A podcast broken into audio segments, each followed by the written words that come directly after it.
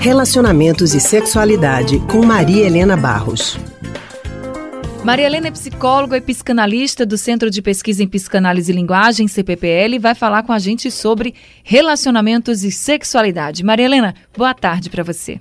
Boa tarde, como vão? Boa tarde a todos.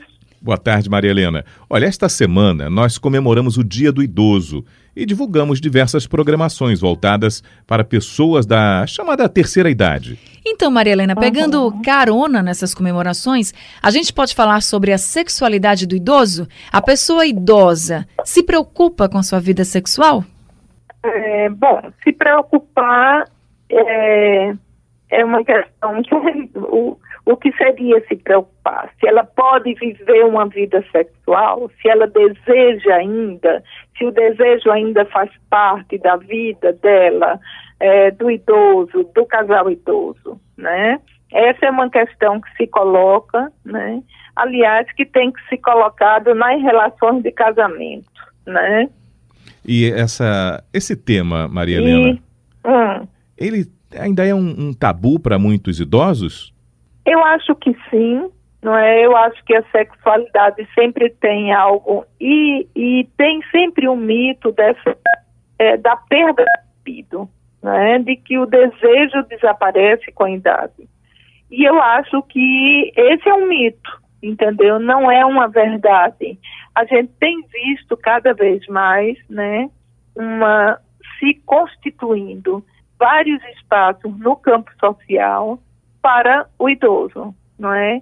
Então, a libido que é sexual é também vitalidade para a vida, né?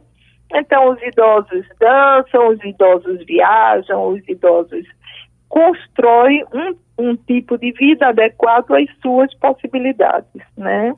Ou seja... O sexo vai nessa, via, nessa via também, não é? Pode sim ser vivido com prazer o sexo na, na entre os idosos. Ou seja, sexo é importante independentemente da idade. A pessoa está idosa, Com mas assim, tem que manter essa vida sexual certeza. ativa. Uhum.